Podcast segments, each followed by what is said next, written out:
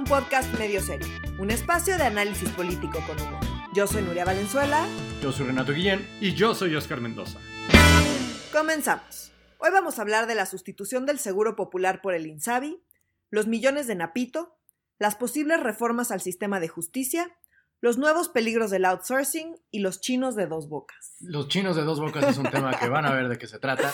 Este, yo sé que tiene un tema, digo, un título muy, este, muy llamativo, pero siento que tiene mucho que no estábamos los tres. Este, Me da mucho gusto. ¡Feliz Año Nuevo! No lo está haciendo, pero bueno. En algún lado leí que hoy es el último día que los japoneses eh, tienen la costumbre de decir feliz año nuevo. Yo creo que los japoneses lo hacen muy bien. Sí, yo también. en general, no me sorprende nada que tú pienses que los japoneses lo hacen muy bien. Exactamente. Oigan, hay un tema que yo no he estado entendiendo en lo absoluto porque sí está muy pesado. Más bien, hay como mucha información encontrada respecto al INSABI. Para empezar, no sé ni qué rayo significa INSABI. O sea, ¿por qué el seguro popular ya no es popular? No entiendo. Neta, no entiendo. Entonces, a partir del primero de enero, el Seguro este Popular de este año, o sea, de 2020. hace 15 días. Exacto, hace 15 días. Eh, lo que era el Seguro Popular, que fue creado por Fox y que se continuó con Calderón y con Peña Nieto, fue sustituido por el Instituto de Salud para el Bienestar. Otro a diferencia de la salud para el malestar, del que todo el mundo ha escuchado todo el tiempo. Ah, Exactamente. Entonces, este es para otro, otro instituto y otro para el bienestar, ya sabemos. Como decíamos la semana pasada, acá en, en la 4T todo es para el bienestar. entonces, el Instituto de Salud para el Bienestar, les digo, sustituye al Seguro Popular, que como escuchamos a López Obrador mil veces, según él, ni es seguro. Se prestaba a la corrupción y ni era seguro, ni, era popular, ¿no? Entonces, bueno, se supone que el INSABI ofrece atención médica y medicamentos gratuitos sin restricciones para todos sus beneficiarios. ¿Y quiénes son sus beneficiarios? Em, pues cualquiera que no tenga IMSS básicamente. Entonces, antes tenías tú que eh, inscribirte al Seguro Popular. Entonces, pues llegabas, te inscribías, te daban una tarjetita y, era, y ya eras, eh, tenías derecho, eras derechohabiente del Seguro Popular. Ahora se supone que la idea es que tú te presentas a cualquier clínica o hospital dependiente de la Secretaría de Salud y presentas tu identificación oficial y el, único requisito es que no tengas ni IMSS ni ISTE. ¿no? Entonces, si no tienes IMSS o ISTE, eh, se supone que te, que te atienden y que ya quitaron este tema del trámite de. Pero no suena nada mal.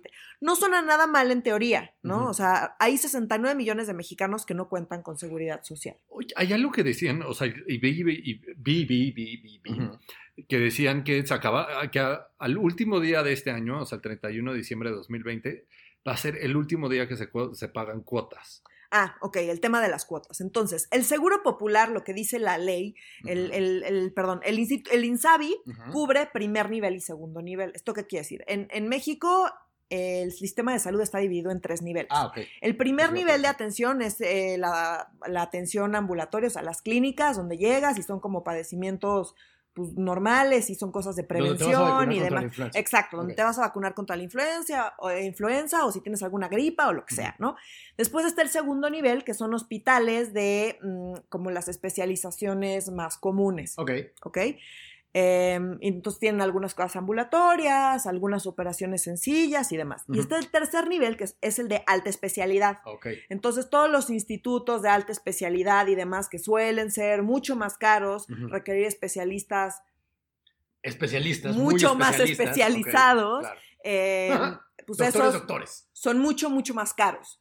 Entonces, como son mucho más caros, esos sí te cobran eh, una cuota de recuperación, que normalmente pues evalúan cuál es tu capacidad de pago y a partir de eso es lo que te cobran. Entonces, si tú vas al instituto a nutrición, a cardiología, a cancerología, a neumología, a cualquiera de los que están en la zona sur de la ciudad, que están ahí prácticamente todos los institutos están muy, muy, juntos, em, son los de súper alta especialidad y esos eh, sí te cobran una cuota de recuperación. Entonces, el INSABI está diseñado para primero y segundo nivel AMLO quiere que incluya tercer nivel, todo para todos, todo gratuito. Ok. Eh, eso es lo que él está proponiendo. Ahora, la confusión, la confusión viene ahí porque el subsecretario dijo, bueno, eh, si el tercer nivel, pues sí, va a haber cuotas de recuperación. Cuando le preguntaron a AMLO que qué onda con las cuotas de recuperación, él dijo que no quería que hubiera cuotas de recuperación y que se estaba trabajando y que él había pedido que se acelerara el proceso para que dejara de haber cuotas de recuperación. Ya. Lo que dicen los expertos es que es imposible. Claro. O sea, es una gran em, intención. Fantasía, es una gran intención el que todo el mundo eh, tenga todo gratis, pero ni los mejores sistemas de salud del mundo, ni los más eficientes son, son así. Porque ni en Cuba, vaya. ni en Suecia. Es que no te da, no te da, no, te da, no se puede. La matemática no te da. Exactamente, no se puede. O sea, a menos de que tengas una, o sea, como que todo mundo esté pagando 50, 60% de sus ingresos en, pero ni pero es que ni siquiera, o sea, porque hay enfermedades que son tan caras que sí necesitan ahí un plan y que necesitan algún tipo de cuota, o sea, no, no puedes, cualquier padecimiento de lo que sea, o sea, hay padecimientos que, que cuestan millones al mes por una persona. pero en un país con 69 millones de, de, de, personas sin seguridad social, está cabrón que lo puedas cubrir al 100%. Está muy difícil. Claro. De todas las enfermedades de primer, segundo y tercer nivel. Ahora, el problema principal efectivamente tiene que ver con la o sea, se supone que, o sea, por no se van a suspender tratamientos, las operaciones que ya estaban programadas van a seguir, se van a realizar. En el Seguro Popular. En, el, o sea, de lo que estaba en el Seguro Popular, eso no se va a suspender y em, el suministro de medicamentos gratuitos va a continuar. Ok. Entonces, ¿Cuál es el problema? El problema es, y lo que dicen los expertos que trabajaron muchos años en el Seguro Popular, es que efectivamente tenía muchos problemas, pero una de las cosas que los hacía sentirse más orgullosos era el fondo de gastos catastróficos, que me parece que ya mm. habíamos comentado. Sí, lo recuerdo.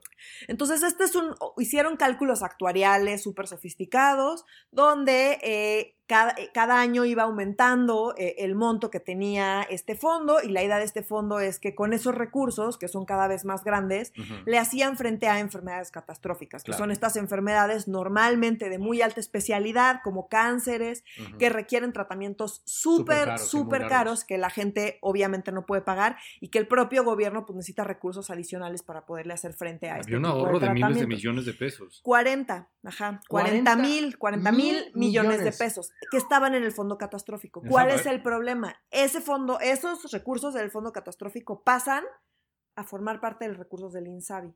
No, para, para, gasto corriente. Ah, su Entonces el problema es que este año tienen esos 40 mil millones que llevan, que llevan ahorrando. que, llevan ahorrando 12 años. Oscar, normalmente es Renato el que hace... La palabra con B que no es Voldemort. perdón, perdón, perdón, perdón.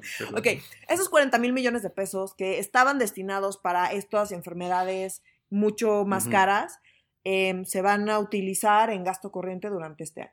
uno, el año que entra, esos 40 mil millones de pesos no van a existir. Y dos, el colchón que se tenía para poder atender enfermedades de alta especialidad ya no va a existir. era lo que decíamos. Y es un colchón que lleva formándose desde Fox. Claro, que era lo que decíamos que era como ir manejando con la llanta de repuesto.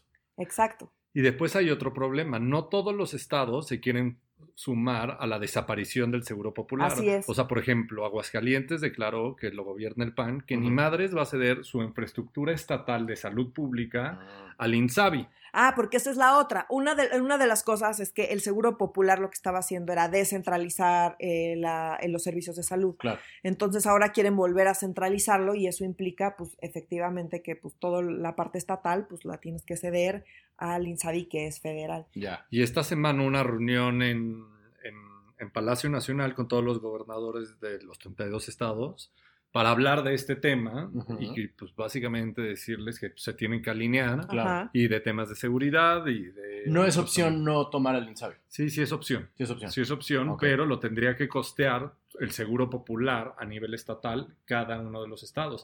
Y los estados a todos les recortaban presupuesto ¿Y de dónde rayos van a sacar? ¿De impuestos locales? Que pues eso los vuelve muy impopulares. Entonces, está, esta es una discusión y un tema que nos va a seguir dando de qué hablar. Durante años. Yo creo que esta ha sido la discusión de todas las administraciones desde la transición a la democracia, o sea, el cómo darle seguridad social y atención a la salud médica a todos los mexicanos, que yo creo que sí está muy chingón, o sea, como diferencia de países como Estados Unidos, que si te enfermas, Valiste no tienes manera de costear y no tienes seguro, seguro médico, no tienes manera de costear México, pues yo creo que tiene una realidad eh, pues complicada frente frente a este problema. Y yo creo que todas las propuestas al respecto son más que bienvenidas, nada más que aterrizar esto a que sea hasta tercer nivel está bien complicado. O sea, tercer nivel sí, pero con estudios económicos. O sea, que era como estaba el seguro popular, que lo que dicen los expertos es sí tenía muchos problemas, pero tenía muchas cosas positivas. pero los que no, no lo deberían de pagar. se están tirando por la borda las cosas positivas que, que, tenía el seguro popular. Entonces, bueno, y bueno, el, otro detalle es que dicen que sí va a haber dinero, porque como ya no va a haber corrupción, de ahí van a ah, sacar el dinero. Como siempre. Ahora no le pegues a la mesa, señor. la infraestructura es que todavía la tira. Carambas, ¿qué es esto, la UNAM? Este, en un tema mucho más desagradable todavía, hablando de cánceres, eh, Napoleón Gómez Urrutia Jr., eh, hijo de Napoleón Gómez Urrutia Senior. Senior, le encontraron, ¿qué propiedades le encontraron ahora? Pues Loreto Mola esta semana volvió a sacar un reportaje, ya ves que... Desde que salió de Televisa, el dice la verdad, mira, qué casualidad. O sea, yo re bueno encontrando ahí, o le pasan buenos chismes. Pero bueno, sacó un reportaje que a mí me pareció interesante, o sea, si lo comparamos también con lo que sacó de Manuel Barlet, pues resulta que pues hicieron un rastreo de las propiedades y empresas de Napoleón Gómez Urrutia y su familia. Recordemos que Napoleón Gómez Urrutia es el líder vitalicio del sindicato, minero, que heredó de su papá y que a la fecha lleva 58 años al frente del sindicato minero, el mismo tiempo que lleva de existencia. Sí, señor. Pero bueno, los datos, o sea, como es un poco de morbo, o sea, como qué tiene Napoleón y que alguien nos explique cómo un líder minero tiene esta cantidad de dinero. Tiene una casa en Tepoztlán de más de 60 millones de pesos, ah, este... En 2002, en 2002 compró una casa en Las Lomas por más de un millón de dólares. También cuando se acuerdan que se fue exiliado, autoexiliado a, Canadá, por este de 2006 hasta 2018 que se vuelve senador. Tienen un departamento de 2 millones de dólares. Ah, todavía lo tiene. Todavía lo tiene, sí. Acaba de ir a Canadá, que ahí hay un tema porque lo cacharon con el doble pasaporte y si eres senador no puedes tener dos nacionalidades. y no solo eso, su hijo, pues también, su hijo que tiene apenas... No, se llama Polo Gómez Caso, ah, que apenas tiene 32 años y ya quisiéramos, Órale. pues no sé, o sea, cuántos millones de... Pero pobre güey, se llama Polo, ok. Sí, bueno, nuestro amigo Polo pues salieron datos interesantes como este a unos días de que su papá tomó su escaño como senador, creó una empresa, literal, a cinco días de que su papá fuera senador, creó una empresa que, de exploración y explotación minera que se llama Exploraciones Rino, eh, ¡Qué nombre tan feo! Pero ¿por qué también acá? Porque su papá es integrante de la comisión, de, la de, la comisión que se encarga de la regulación de todo el tema de minas. Ah, muy bien. Después, el 6 de julio de 2018, el, este, el hijo de Napito crea otra empresa que se llama Abstract Energy Holding, que se dedica a la comercialización de paneles solares y generadores de energía eléctrica. Y adivinen qué, también Napoleón Gómez Urrutia, su papá es integrante de la Comisión de Energía. Mira donde tienen lugar para ingerir, o sea, para tener injerencia el papá y cambiar las leyes, pues de eso tiene empresas la familia. Mira, pero no, eso le suena un poco como a corrupción.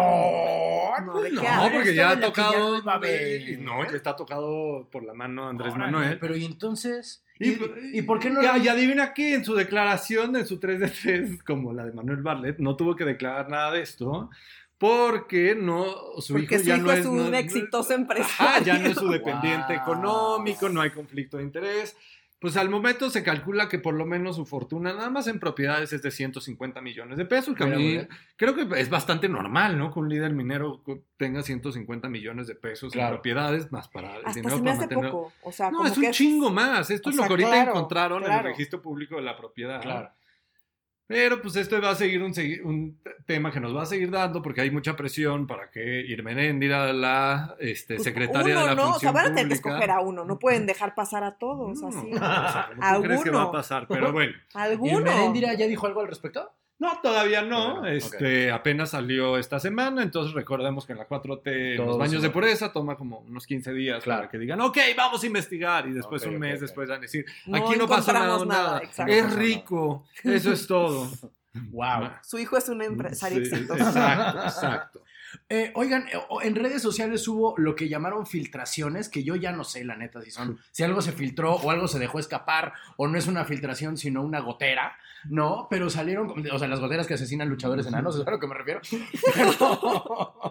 Pero, a veces tienes unas alusiones un poco extrañas. Yo sé, yo sé, gracias. yo también te quiero. Pero, este, es decir, salieron unas, unas partes de la reforma eh, al Código Penal, ¿cierto? Que sí estaban muy cavernícolas, o sea, como se, se acaba la presunción de inocencia, este... Eh, más o, a ver. A ver, es al sistema de justicia. Sí, al sistema de justicia. Ah, en realidad, a ver, en 2008, Okay. vamos a recapitular Vamos, un poquito. otra vez vamos En 2008 se aprobó un cambio muy profundo al sistema de justicia mexicano.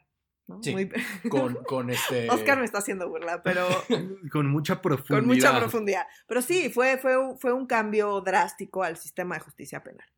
Con Entonces- Calderón, ¿cierto? Mm, 2000, 2008, Calderón, sí. Sí. Em, y la reforma penal ni siquiera se ha terminado de implementar, o sea, todavía Ah, falta claro. sacar cosas, Sí. apenas, o sea, es un, es un tema largo, difícil de implementar porque Sí. fue un cambio verdaderamente profundo. Entonces, Correcto. el nuevo gobierno ya quiere hacerle cambios radicales a este cambio Que todavía ni que siquiera todavía termina no de- termina de, implementarse, ¿no? Quiere echarle eh, pasas a la gelatina que no acaba de cuajar. Exacto. Muy bien. Entonces, bueno, la Fiscalía ha preparado en conjunto con el Ejecutivo un paquete de modificaciones eh, que pues decidieron ellos Ajá. y que no rebotaron con el público, ni tuvo participación ciudadana, ni se sabe nada. Y ahora, em, bueno, en principio lo que dicen es que buscan mantener los aspectos positivos del, nuevo del nuevo, ya no tan nuevo, Ya no tan sistema de justicia penal, Ajá. pero corrigiendo los problemas y reduciendo la impunidad. Eso es lo que dicen ellos. Claro. ¿No? Entonces, ayer se coló, se supone que iban a presentar esta reforma, Ajá. que es Con que, Hertz Manero, ¿cierto? ajá, Sí. Eh, y se coló un borrador de lo que iba a ser la reforma Desde el domingo en la noche. y bueno, la Que gente la habían empezó- mandado al Senado, Sí. pero como para lectura, no, no como una iniciativa, ni Ajá, na- nada pero por el bueno, estilo. ese era el borrador, se coló y eh, la gente empezó a pegar el grito en el cielo. Ahora, ¿en qué consiste? Es una reforma grande que Sí. incluye modificaciones a la Constitución, la Ley de Amparo, la Ley Nacional de Ejecución Penal, la Ley Nacional del Sistema Integral de Justicia para Adolescentes y la Ley Orgánica del Poder Judicial de la Federación. Órale. Además, derogan el Código Nacional de Procedimientos Penales y formulan uno nuevo. Proponen el primer Código Penal Nacional del país, ahorita explico qué es eso, y una y dos nuevas leyes, una de eh, la Ley Nacional de Cultura y Justicia Cívica y otra y la Ley Orgánica de la Fiscalía. Ok, entonces. Muchos expertos consideran que los cambios planteados representan más bien un retroceso a los avances en el nuevo sistema de justicia penal. O sea, eso sí es el consenso. Cámara. o sea, su mejor idea es peor que la de Peña Nieto. Ajá. A su madre, Sí. ok. O sea, de hecho, el ministro del Retiro, José Ramón Cosío, Sí, sí. eh, tuiteó lo siguiente. Fue razonable que se haya pospuesto la presentación de las iniciativas a la reforma penal. Muchos de los elementos de los documentos que circularon en redes eran claramente inconstitucionales o inconvencionales. Órale, o sea, eso es leguleyo para no mamen. Ajá, o Ok, sea, como qué bueno que no mandaron eso, gravísimos. porque entonces vamos, ¿qué decían estos borradores? ¿No? Entonces, era un mamotreto de no sé cuántas páginas, yo les Ok. voy a ser sincera, yo leí la gente, a la gente que lo leyó y Claro. que entiende esas cosas, porque yo las leí, las Sí, leo y las tengo que leer 17 veces para entender qué está Yo pasando. tampoco tengo la más. Me, me, me quita la luz el lenguaje de abogado. Estoy casada con uno que me traduce siempre, pero a mí me cuesta trabajo. Pero bueno, a ver. La primera parte, que fue la más criticada, eh, tiene que ver con temas que endurecen muchísimo el sistema de justicia. Entonces, una de, de las más, voy a decir las más sonadas, hay muchas más, Sí. entonces voy a decir como las que sonaron más, ¿no? Una es la ampliación del arraigo para todos los delitos por máximo 40, 40 días, días. ¿no? El- o sea, te pueden, te te pueden, pueden- detener o, Ajá. o sea, y te dejar en un lugar. Ajá, y o sea, dejar, te en- pueden llevar, Ujú. de- y- agarrarte, detenerte hasta por 40 días por cualquier delito. Por Ajá. cualquier delito. O sea, se sup- ahorita solo es por delincuencia organizada, pero ahora es por cualquier, literalmente por cualquier, delito, por, la 40 calle, días. Por pasarte una. Además, los Cuidado arraigos, con que traigas más de 5 gramos de Siempre traigo. O sea, cuidado porque Sí, señor. 40 días ahí vas a además los arraigos, los arraigos que ya se hacen hoy, o sea, los que sí se hacen, eh, la gran mayoría termina siendo una y usted disculpe Claro. y no, no pasa nada después. Entonces, Sí. imagínate que ahora por todos los delitos te van a estar 1040. agarrando a todo el mundo. Y el problema con esto es eh, que se junta con otra cosa muy grave, que es que si hoy tú presentas evidencia que fue obtenida eh, mediante, ilegal. de manera ilegal, o sea, tortura, eh, no puede, o sea, esa, eviden- esa evidencia no es válida. Claro. Eh, pues ahora sí va a ser válida. ¿Cómo? Están proponiendo que sí. Ah, que pues Que se pueda igual y fue, un se puede, o sea, sí, entonces para hacerla válida. Entonces, pues sí, ya sé que fue por tortura, pero pues sí, esa evidencia, ok. Ah, Entonces imagínate que te pueden agarrar, torturar, sacarte información y utilizarla en un O juicio. sea, te la doy, te saco la información que sí es real a tehuacanazos, que mataste Ajá. a alguien, Wow. supón, Pero como la sacaste guacanazos hoy, esa, esa evidencia no es válida. A ver, muchachos, momento. Yo había entendido que esto era un retroceso, pero esto es un retroceso antes de la Revolución Francesa. Sí, o sea, sí, no manches. Es mega retro, güey. Es el sí. Órale. con todo, ajá. Entonces, después está el tema de la presunción de responsabilidad, que era lo que decías. Entonces, si tú te niegas a participar en, en los peritajes, asumen que, o sea, es, es evidencia de que, tiene, que tienes algún tema de responsabilidad. Y que tienes algo que ocultar. Ajá. Cuando en realidad se supone que tú tienes el derecho a, a, no, a no participar en algo que te esté incriminando. Lo que dirían los gringos, la quinta enmienda. Ajá, bueno, pues acá la, entonces es presunción de responsabilidad. ¿No quieres participar? Seguro eres culpable. Órale, a la madre. Oye, entonces esto es inquisitorial, pero de la, sí, de, sí, la sí, Inquisición sí, española. Sí, sí, sí, sí, mal, mal. Wow. Eh, permite la intervención de comunicaciones privadas en temas fiscales y electorales. Actualmente en esos temas está Fiscales prohibida. Ajá. ok. O sea, Sí. ¿No? Eh, um, limitan el, el acceso a la defensa a la información de la acusación. O sea, como que Ah. solo tienes acceso a cierta información, no a toda. De tu acusación. Ajá. de lo que te exacto. acusan, coño. Eh, detenciones urgentes sin orden judicial. ¿No? No Ahora eh, ya, ya se deberán llevar, o sea, te tienen que llevar directo al tema de juez. crimen organizado. es la- Ujú. la Y solo para los delitos de prisión preventiva oficiosa, pero pues ahora como quieren meter todos los delitos a prisión preventiva oficiosa, pues Claro. termina siendo lo Incluidos los que ¿no? se cometen desde la cárcel, Exacto. recordemos. Entonces esa es la parte como de endurecer. Digo, hay más, estos fueron los más sonados. No Pero si se endurecimiento fijan, casi todos esos tienen que ver con temas de las fiscalías, que tiene que ver con tema, o sea, cómo funcionan las instituciones de procuración de justicia. O sea, el- si no tortura, pueden, sí. o sea, si no pueden armar una pinche carpeta, pues necesitan todo eso. Claro, o sea, necesitan poder jalar gente, torturarla, sacarle información, no Y seguir procedimientos y hacer válido eso, porque como ahorita no están pudiendo armar las carpetas, se les caen todos los y casos. traes elementos del viejo sistema Así es. que no jalaba. Yo no estoy diciendo que el nuevo jala, No, no, no, pero no, es no. perfectible. El- pasado está Pero esto es un retroceso. que no jala. Sí, no. Sí, sí, sí. O sea, esto es un retroceso sin lugar a dudas. Después viene otra cosa del retroceso que tiene más que ver con cómo funciona el nuevo sistema de justicia penal. Entonces, hoy existe una cosa que se llaman jueces de control. Ok. Entonces, reco- o sea, ¿Se acuerdan que siempre que hablamos como de, ay, lo vincularon a proceso? Sí. ¿no? Entonces, antes de que empiece el juicio, hay un juez, que es el juez de control, que determina si hay razones suficientes Para que, para iniciar un juicio. Correcto. ¿no? Y que revisa como todas las pruebas y que determina. Ese es el juez de control. Entonces, ahora em, los quieren eliminar. ¿Al juez de control? Ajá. Sí, que son los que. Valoran la legalidad de una detención y las pruebas. Entonces dice, ok, lo detuviste legalmente y hay pruebas suficientes como para iniciar un juicio. Sí, ok, iniciamos el juicio. Y después otro juez distinto es el que lleva a cabo el juicio. Claro, claro. Ese juez intermedio de control, el que determina, ya no, ya lo, lo están proponiendo desaparecerlo. Ok. Entonces, pues eso es, es un modelo muy similar al previo, donde un solo juez se encarga de todo. Ajá. Eh, y bueno, obviamente eliminan también la, la vinculación a proceso que dictan los jueces Sí, de control, ¿no? Entonces, eh, esa es la parte que tiene que ver más. Insisto, hay más cosas. Eh, el Senado ahora quieren que asuma la facultad para designar jueces y magistrados. Ahorita lo hace el Poder Judicial, o sea, Ajá. solito dentro del propio Poder Judicial se deciden. Ahora de quieren, quieren meterlo al Senado, No que tiene mayoría morenista, obviamente, ¿no? Em, y por último está el tema del Código Penal y la Ley de Justicia Cívica Nacional. Entonces, el Código Penal Nacional, em, actualmente, como ya también lo hemos mencionado, cada estado tiene su Código Penal. Entonces, yo establezco cuáles son los delitos y cuáles son las sanciones para cada delito. Lo que quieren hacer con el Código Penal Nacional, eh, que es el primero que se propone, o sea, no- nunca hemos tenido uno, es que en todo el país homologar una serie de delitos y sanciones.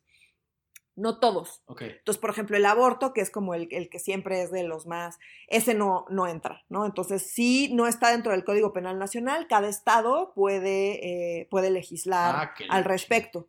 Entonces, O sea, todo para todos excepto cuando no. exacto, exacto, para todos excepto cuando no. ¿Cuál es el tipo de delitos que, que entran? Eh, están los graves, que son feminicidio, secuestro, desaparición forzada, ejecución sumaria, homicidio calificado y violación. Los comunes, que son robo y excepción por necesidad, eh, ex- eh, extorsión simple y agravada y violencia familiar.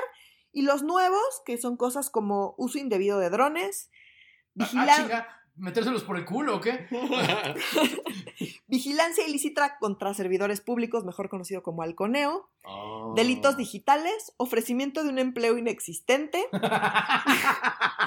delitos Eso es de, gracioso. Bueno, ya lo delitos de directores de obra, delitos sobre el agua potable, asalto, maltrato y crueldad animal, enriquecimiento ilícito en la modalidad de contar con patrimonio injustificado, ah, entre otros, ¿no? Pero bueno, sí, hay, hay, varias cosas así. Ok, wow. Y bueno, la Ley de Justicia Cívica Nacional lo que es es que son como lineamientos generales para la operación de los juzgados cívicos en todo el país. Entonces... Que están diseñados hoy actualmente para robarle el dinero a la gente que menos tiene. Ahora, hay, o sea, en resumen, todo esto, la mayoría de estas cosas, en realidad a quien más va a afectar, como siempre en nuestro sistema de justicia, es a los más pocos. Y porque, o sea, no estamos siendo un instituto de defensoría que de, de, verdad pueda defender a la gente. No, estamos legalizando los, los métodos, la tortura. Trayendo ah, ahora, métodos pregunta, del viejo sistema súper arcaicos. Pregunta, ¿esto está muy cabrón? ¿Se les filtró de veras por accidente o es un, ay, ¿qué creen que íbamos a poner? No, lo mandaron al Senado como para opinión antes de siquiera meter la iniciativa. Yo creo que estaban, pues, más bien tentando las aguas o mandando algo como súper grave para, que la, la, que sí quieren meter no suene tan, mal. Pero esto hay que aclararlo, no es iniciativa, no, se está discutiendo ni en el Senado. Es una filtración. es un borrador. Sí, es, un, borrador, que se filtró. O sea, y que está cabrón si tienen los huevos para presentar algo así. Sí, o sea, eso es lo que está grave. Que yo creo que van a presentar algo más leve y que en contraste con esto va a ser, ah, bueno, ah, no nos fue tan, nos va a ir mal, pero no nos ¿No pasó algo similar con la ley de seguridad interna? O sea, que hubo No, no, no, ese fue, ese fue otro tema. estaba pensando en otra filtración, pero no me acuerdo. Bueno, en fin. Eh, damas y caballeros, eh, antes de eh, que otra cosa ocurra, permítanos hacerles un anuncio de servicio social. Si tiene usted una empresa pequeña, mediana, grande, chiquita, del tamaño que sea, y le entra usted a este vicio gringo del outsourcing, Oscar Mendoza tiene un aviso para usted. Para inmediatamente, ¿por qué? Porque la cosa se está poniendo grave en materia de outsourcing. ¿Se acuerdan que a finales del año pasado se aprobó en el Congreso la ley contra las factureras. O sea, como esas que se compra y se simulan operaciones. Sí, que lo, platicamos también. Y que pues, parecía bastante lógico. Está chingón que se prohíban las, a las factureras. Paralelamente se estaban presentando dos iniciativas para regular el outsourcing, que los empresarios y todos los consejos empresariales estaban súper nerviosos. Por un lado, la, la de Napoleón Gómez Urrutia, que era una sobreregulación a lo bestia, y por otro lado, es en el Senado, y por otro lado, en diputados, la secretaria del Trabajo este, Luisa María Alcalde había presentado también otra iniciativa para regular el outsourcing. Y a, mediados de diciembre o finales, Andrés Manuel, el presidente, salió a decir, alto total con sus mamadas de regulación del outsourcing, hay mucha presión de los, de los organismos empresariales, eso ya está regulado y tenía toda la pinche razón, nada más que nadie se estaba dando cuenta. ¿Y por qué? ¿Cómo no que era Porque el outsourcing está, es parte del problema de las facturas y por qué, se los voy a explicar. ¿Qué rayos es el outsourcing? Es la subcontratación. Subcontratación. Es la subcontratación de personal donde se transfieren recursos de una empresa y responsabilidades de cumplimiento de ciertas tareas a un tercero. Déjenme ponerlo en términos de, mortales. Tú, Renato, tienes una empresa y tú, Nuria, eres empleada. ¿Estamos de acuerdo? Sí. ¿Estás de acuerdo que tú contratando a Nuria tienes dos esquemas para contratarla? Una, por honorarios, o sea, porque dices como, pues yo sí puedo, o sea, como que externos hagan todo el trabajo, pero en realidad, si lo quisieras hacer de la manera correcta, la tendrías que meter a tu nómina. Okay. Y Nuria gana 10 pesos, es el sueldo neto que le vas a ofrecer a Nuria. Gracias. no, vamos a Mi trabajo es súper valioso. Pero eso quiere decir que tendrías que pagar el 100% de sus aportaciones de seguridad social para que tenga Infonavit, para que tenga seguro social, este, para que pueda comprar su casa, lo cual es completamente lógico y justo. Claro. Pero para que eso suceda, tú le tienes que pagar a Nuria 14 pesos masiva, o sea, le tienes que sumar el 40%, o sea, como... Entonces imagínate que tú tienes un ingreso de 10 y tú dices, yo no voy a ganar, todo mi dinero va para Nuria porque pues es mi labor fundamental. Claro. Entonces se vuelve muy complicado. Entonces surgió hace muchos años, en el sexenio de Calderón, la regulación del outsourcing, donde se hizo legal hasta cierto grado. Entonces tú decías, ok, lo que voy a hacer, vamos a truquear esto un poquito. Entonces, contratabas una tercera empresa donde tú le pagabas los 10 pesos del sueldo de Nuria y una pequeña comisión. Ok. Y esa empresa te daba una factura por unos supuestos servicios que te vendían que no era por contratar a Nuria. Y después una tercera empresa que estaba en quiebra y por una estrategia fiscal le pagaba a Nuria y le pagaba un salario mínimo para que tuviera seguridad social y pudiera comprar con la más mínimo, o sea, como la más mínima aportación al Infonavit, que no era el total de su sueldo. Suena un poco chueco, la verdad. Suena un poco chueco, ¿no? Entonces, muchas empresas estaban haciendo esto porque era insostenible pagar el 100% de las aportaciones de seguridad social y otras porque sí lo hacían con mucha maña, porque se estaban ahorrando mucha lana. Claro.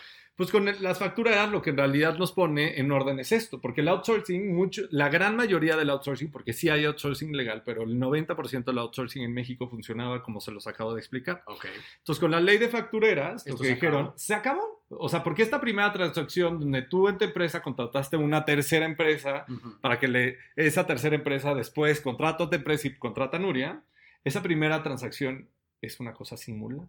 Entonces estás mm. comprando una factura. Entonces lo tipificó como delincuencia mm. organizada. Y esto es lo que, sí, ojo, mucho ojo, todos aquellos que tengan una empresa y estén outsourceando personal, pongan muchísima atención. Los que son dueños de una empresa outsourcing pueden, este, se, y que hacen toda esta legalidad que les acabo de contar, de terciarizar y no pagarle a la Más bien es como un limbo, ¿no? Porque, es como un limbo, pero... O fue un limbo mucho tiempo y ahorita ya es ilegal. Ya, o sea, ahorita ya está normado, ahorita ya te están diciendo que es ilegal, o sea, como evitar todo este pago. Esa empresa dueña del outsourcing se va a tratar como delincuencia organizada y los dueños pueden enfrentar hasta 20 años de cárcel. Ah, hijo. Pero tú dirías, ok, yo que contrato, pues yo no tuve pedo, pues yo no conocía toda esta historia y pues a mí me ofrecieron ese servicio y está chingón. No, pues lo que dice la ley y lo que explicó el procurador fiscal esta semana es que quien contrate puede ir a la cárcel hasta por 14 años. Entonces, todo aquel que tenga outsourcing de esta manera y que no sea y que esté metiendo en el outsourcing a personal que es fundamental para los servicios que presten su empresa. Esto es súper importante. El outsourcing es legal para, para subcontratar personal que no es fundamental para el desarrollo de tus productos. La limpieza. La limpieza, la seguridad, o sea, como... Pero si tú haces tubos, el que funde el cobre, por un decir, y el que le da la forma, el tornero, no, sé. El tubero, sí. El tubero, ese es fundamental, no lo puedes tener atorciado y la verdad sí le estabas dando la vuelta. Claro. Eso está cabrón. Y lo que declararon esta semana, que a mí sí me parece muy grave, es que a la fecha tienen identificadas a más de 6.000 empresas que cometieron prácticas de subcontratación abusiva en 2019 y que han generado por lo menos una evasión fiscal de 21 mil millones de pesos. Ah, está tu madre. Y esto se junta con lo que estaba contando Nuria del Insabi. ¿Por qué? Porque hoy el Insabi, y es la pregunta que yo le hacía, es como tiene 69 millones de mexicanos, de los cuales que no tienen seguridad social, porque la gran mayoría está en la economía informal y otros porque no tienen empleo y por la pobreza, y por son freelancers. freelancers y por muchísimos motivos. Imagínense que muchísima de esta gente también estaba subcontratada a través de servicios de outsourcing y que ni siquiera recibían un salario mínimo, aunque ganaran 10 y se pagaban sus aportaciones. Y estaban utilizando el seguro popular en su momento. Así es. Entonces, por eso hay una ah, defraudación al fisco y una evasión fiscal, porque uno cuando contrata a alguien tiene la responsabilidad de pagar eso, a menos de que se pueda justificar de que sea vía honorarios. Claro.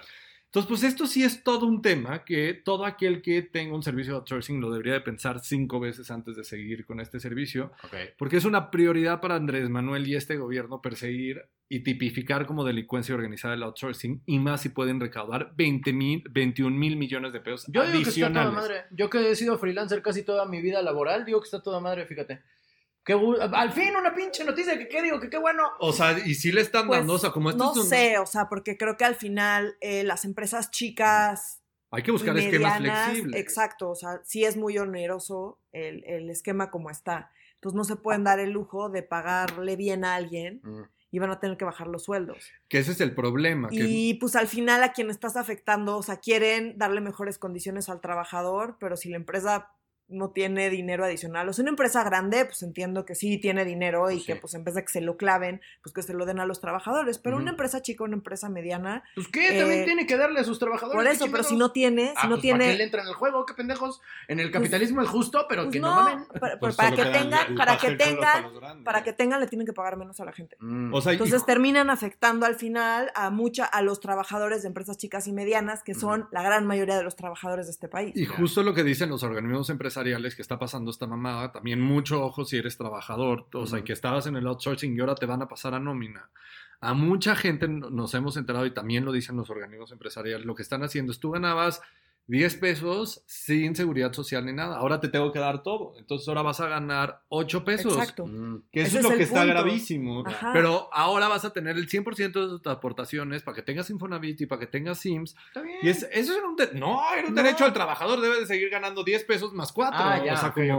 o sea imagínate que tú tienes, o sea, como armado todo tu esquema de gasto con 10 y ahora te dicen que te van a dar 8 por el mismo trabajo. Y, y sí, tienes prestaciones, pero las prestaciones empiezan a correr desde hoy y la neta perdón, pero pues, o sea, seguramente te convenía más el esquema que fuera que ya había resuelto que... Y está cabrón, Nuria. O sea, como, o sea, entiendo perfectamente el punto que está haciendo Renato. Es el derecho. También entiendo el punto que está haciendo Nuria. Y o sea, como no estoy diciendo que hay que buscar un punto intermedio, yo creo que los trabajadores tienen todo el derecho a tener todas las prestaciones El tamaño no es lo que importa, es lo que he aprendido en mi vida. Y buenos sueldos, y buenos sueldos. y buenos sueldos, pero sí estamos en una economía que está bastante complicado ah. y que no digo, no a las, o sea, que los, los trabajadores sí deberían de tener prestaciones, pero también ¿Cómo lo hacemos para que también no aumente el desempleo? Porque un chingo Con una economía estancada. O sea, las medianas, y, las medianas y pequeñas definitivamente van a tener que hacer recorte de personal. O sea, a fuerza. A fuerzas para poder, porque ahora en vez de pagar 3 pesos de impuestos, ahora van a tener que pagar 10 pesos de impuestos, que no los tienen, o sea, como, o tienen que hacer unas reducciones salariales impresionantes y que tampoco es justo para el trabajador. no, eso es, ese es mi punto. Esta es empresas chicas y medianas. Aquí hay un problema público y el problema público es que no se están pagando las aportaciones de seguridad social, o sea, sí se están imagínate, al fisco. No, cualquier tienda o cualquier, o sea, ni siquiera son, o sea, sí, pequeños burgueses, pero neta es gente, o sea, como que no. Claro. O sea, sí es una situación complicada. Claro, no. Pero, o sea, como más allá de entrarle a decir lo que está diciendo Renato es correcto, sí, sí es correcto. Lo que está diciendo Nuria tiene razón, sí está complicado. O sea, como sí. es un problema en la economía. Sí, no, el capitalismo, sí, sí, sí. Pero súper importante para nuestros podescuchas. Cuidado si te pasan a la nómina y te bajan, te bajan tu salario, ni madres, o sea, haz un desmadre. O si te pasan por honorarios porque ahora tú te vas a tener que hacer cargo del pago de impuestos. Ojo. Ah, también ahí te pueden Porque también el que te paguen por honorarios, recordemos que también es un chingo de carga adicional para el trabajador porque tienen que presentar declaraciones mensuales y anuales y aunque diga el SAT que lo puedes hacer tú como persona, o sea, no tú, es Nuria, es súper difícil. Es Yo lo hice Está cabrón porque no sabes ni qué, qué se deduce y te lo cambian a cada ratito y esto se puede reducir el 5%. La verdad es que si quieres no tener problemas, necesitas contratar un contador. En este país hay unos contadores extraordinarios. De hay, hay una gente dedicada a ese pedo de manera increíble. Y es una profesión. y es una profesión que yo sí como cada vez que voy al contador no entiendo la pinche mitad. Y mira, o sea, como le estudio un chingo, le estudio un chingo, no es mamada. La, no, la ñoñada, ¿eh? la ñoñada es lo mío, pero puta madre, cada vez que me explican cómo se desglosa un recibo de honorarios, no, entiendo. O sea, como... Yo por eso decidí, ya le pago al contador y él hace todo, ya, pero podría serlo tú, no me importa. Yo vivo más feliz contratando un contador. Estoy de acuerdo. Mi, contador además es DJ, entonces es muy chistoso. Porque es así como, chucu, chucu, sí, a huevo, chucu, chucu. Y si ustedes son empresarios y tienen contratado una empresa de outsourcing para para evadir el pago de seguridad social de sus empleados. ¡Traguen verga! Eso. Dejen de hacerlo ya, porque neta, neta, neta, este gobierno y la Procuraduría Fiscal de la Secretaría de Hacienda se va a ir culero contra ustedes y esperan una revisión del SAT muy, muy, muy pronto porque es una prioridad. Y qué bueno, fíjate, esos cabrones se lo merecen. Oye, pero irnos a, temas más amables. tenemos como unos chinos en dos bocas. Unos chinos en dos bocas que yo sé que suena como muy alburable, pero es que hubo hace unos días eh, Rocío Nale, nuestra flamante secretaria de seguridad, ¿no? No, tú de seguridad. Digo, de seguridad, de, energía, perdón, Ocurrió, llegó el día de China, ¿no? Así a la ciudad y entonces estaba el embajador chino en México y dice, China está invirtiendo 600 millones de dólares en dos bocas. Y todos, ¿qué qué? Excuse me. Eso se llama colonialismo, nos están aplicando a la africana de que no les vamos a poder pagar. ¿Pánico? Y entonces salió Rocinale a decir, ¿qué? ¿No? ¿Cuál? Todo eso, o 600 millones, son 240 mil los que estamos invirtiendo. No hay nadie, no hay un mendigo chino en todo el peso. A lo mejor a alguien le pidió dinero a un banco chino. Nosotros no tenemos nada que ver. Y entonces en redes estuvo como la información. Dos bocas donde va a estar la refinería. Exactamente, la refinería de dos bocas, ¿no? Y entonces lo que ocurrió fue que los chinos no hablan bien español. Porque los chinos hicieron, hicimos una, inversión, una inversión de 600 millones de dólares en Pemex. Para hacer, ayudar a ser viable a la empresa paraestatal. Pero entonces dijo, aquí en Dos Bocas, Chino, Pemex, Petróleo. Y todos, no manches. No, te, lo juro, está la anécdota, digo la anécdota. O sea, y, tiene un chingo de lógica toda esta explotación en redes sociales. O sea, porque recordemos que vamos a hacer una refinería que es completamente inviable y el peor pinche negocio de México. Exacto. Porque tenemos que ser autosuficientes en la producción de gasolina. Correcto. Entonces tiene toda la lógica del mundo que los chinos lleguen y compren e inviertan parte de esa producción de gasolina para ser autosuficientes. ¿no? porque recuerden súper lógica. No, y además los chinos, este, este, gobierno sí me podría sonar lógico. Y además los chinos están haciendo un neocolonialismo que te mueres en África y en, eh, sobre todo en África hacen, ah, les dan infraestructuras a países que después no pueden pagar.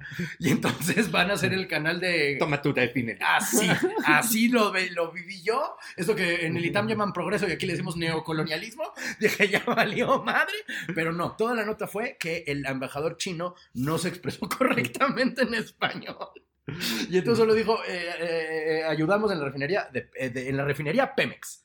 Y fue de, órale, ¿qué es esto? Pero ya, en efecto, por primera vez, bueno, no por primera vez, sino, pero una vez más, le salió a decir, Nel, no es cierto, las pruebas están aquí, yo cada lunes vengo y les digo de dónde es el dinero, no hay un mendigo chino en dos bocas, entonces paren de, de jorobar. Pero fue una nota que dio vueltas durante como 24 horas en redes y dije, esto está muy divertido. Y entonces les quería yo compartir que los chinos en dos bocas son una ilusión.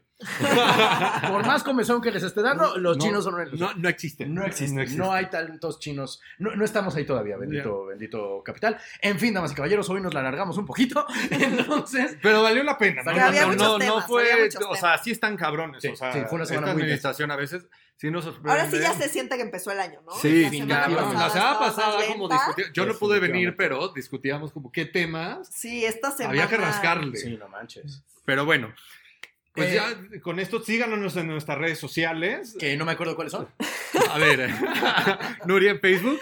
En Facebook estamos en eh, Facebook Diagonal, Medio Serio MX. En Twitter estamos en Medio-Serio. Y oficialmente estamos en Instagram el día de hoy. Por favor, síganos en Instagram. Estamos como medio serio de corredito. Y ayúdenos a entender esta nueva red social. A esto. No, ayúdenle a Oscar. Sí, eres una tía que no sabe. Sí, soy el peor millennial del mundo. Sí. Instagram. No deben usar filtros en Instagram. No, no, no, no, no. Al ratito lo van a ver. Yo soy el encargado de Instagram. Va, qué cosa hemos Sí, no sé por qué nos hicimos eso, pero. En fin, mira, somos como la 4T. La intención fue buena, pero el resultado ya. Nos vemos la próxima semana. Yo soy Renato Guillén. Yo soy Nuria Valenzuela. Yo soy Oscar Mendoza y no cobro un peso. Adiós. Adiós.